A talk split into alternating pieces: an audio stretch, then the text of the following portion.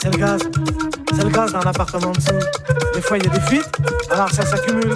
Puis, s'il y a une étincelle, ça explose. C'est normal.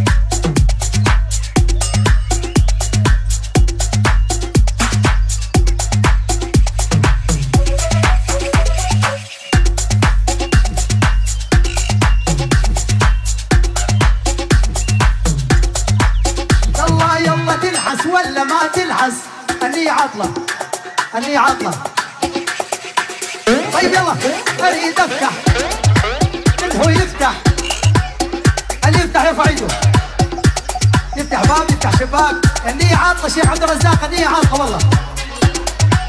طيب أنا أريد شغلة ثانية. إيه ارنب بتاع البتبسي